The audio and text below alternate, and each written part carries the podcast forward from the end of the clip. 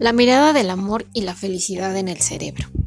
Mirar a los ojos a la persona amada inicia una respuesta inmediata en el cerebro, liberación de dopamina y adrenalina. 5 a 8 segundos de latencia. Esto permite una sensación efusiva, emotiva y placentera. La única detección cuantificable de este evento es la dilatación de la pupila. En las mujeres es mayor si ésta se encuentra en fase de ovulación del periodo menstrual. Mayor fecundidad se relaciona con mayor atractivo en la mirada en las mujeres. La mirada es uno de los primeros mensajes para identificar el amor entre dos personas. Dilatar la pupila para el cerebro es un ejercicio de capturar más luz para la retina e incrementar el estado de atención. Tres eventos pueden hacer esto, el amor, el enojo y el miedo. Sin embargo, si esto sucede en presencia de una persona que nos guste, se desarrolla un fenómeno afectivo, placentero y adictivo. El cerebro se está enamorando y la pupila se hace más grande. La mirada cambia, es evidente una mayor focalización de los ojos que se encuentran frente a los nuestros y buscamos seguir las, buscamos seguir las palabras a través de los labios seductores que nos hablan. Parte de esta información la humanidad la tenía comprendida en la Edad Media. Un alcaloide, la belladona, era capaz de dilatar la pupila. Las mujeres la utilizaban con el fin de encontrar una pareja o brindando la información de ser cortejadas a través de los ojos. Entre los años de 1951 y 1967, Hess y colaboradores encontraron que el tamaño de la pupila para los varones son fundamentales en la atracción pupilas grandes. Se asocian adjetivos como femenino, suave y bastante. En cambio, las pupilas pequeñas se asocian a calificativos como egoísta, frío y duro. Es posible que exista en este fenómeno de dilatación de la pupila una relación de atracción con la fecundidad de la mujer. La dilatación de la fecundidad es mayor durante el periodo de la ovulación. Esto es una herencia biológica de los mamíferos el atractivo se asocia a la fecundación y al mantenimiento de la especie. El cerebro busca a diario uno de los principios básicos de la humanidad, que es el ser feliz. Una de las recetas básicas para la felicidad es encontrar placer en todo lo que te suceda.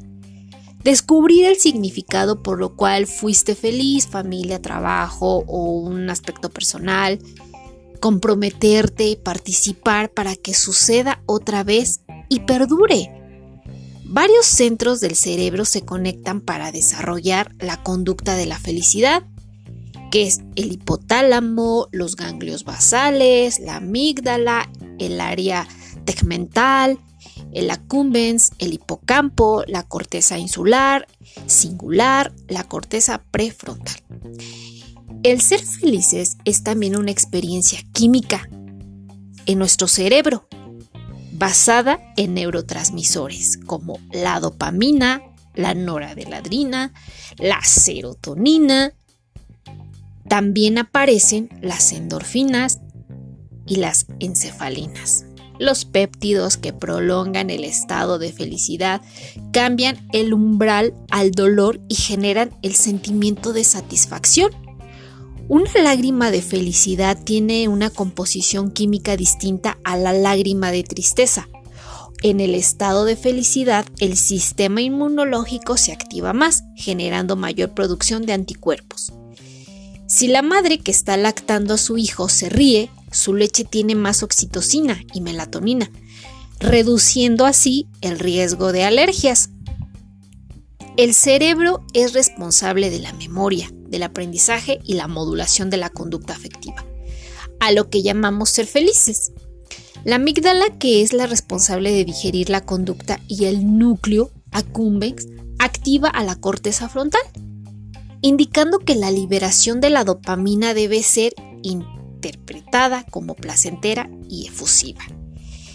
Este sistema fisiológico y anatómico es conocido como el sistema de la recompensa en el mismo sistema que se activa en la emoción el enamoramiento del gol de nuestro equipo de recibir o recibir el ascenso en el empleo, el conseguir una promoción que tanto esperábamos. Para ser feliz el cerebro depende de un estado previo de activación simpática. de generar comparaciones con memorias previas. Ser feliz se relaciona directamente con un estado de emoción, de esperar un evento, es decir, está la expectativa. Las neurociencias reconocen que somos más felices cuando hemos trabajado para tener ese estado, que si éste llega de una manera furtiva. La sensación de felicidad depende de una memoria química que se basa en la producción y liberación de endorfinas, las cuales hacen que la sensación perdure como un estado de satisfacción. Espero que les haya gustado este tema, algo rápido. Excelente martes, muy buen provecho para los que ya van a empezar a comer, tempranito puede ser, a los que están haciendo, a las que están haciendo la comida, pues apúrenle que les quede todo muy rico. Les mando muchos besos, muchos saludos y seguimos trabajando más temas. Los quiero mucho. Abracitos.